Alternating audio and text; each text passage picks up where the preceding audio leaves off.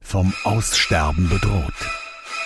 Die rote Liste der bedrohten Wörter und Redewendungen. Heute Massel. Was heißt jetzt dies? Da hast aber ein Massel gehabt, sagt man zu jemandem, der gerade nochmal Glück gehabt hat. Unerwartetes und manchmal auch unverdientes Glück.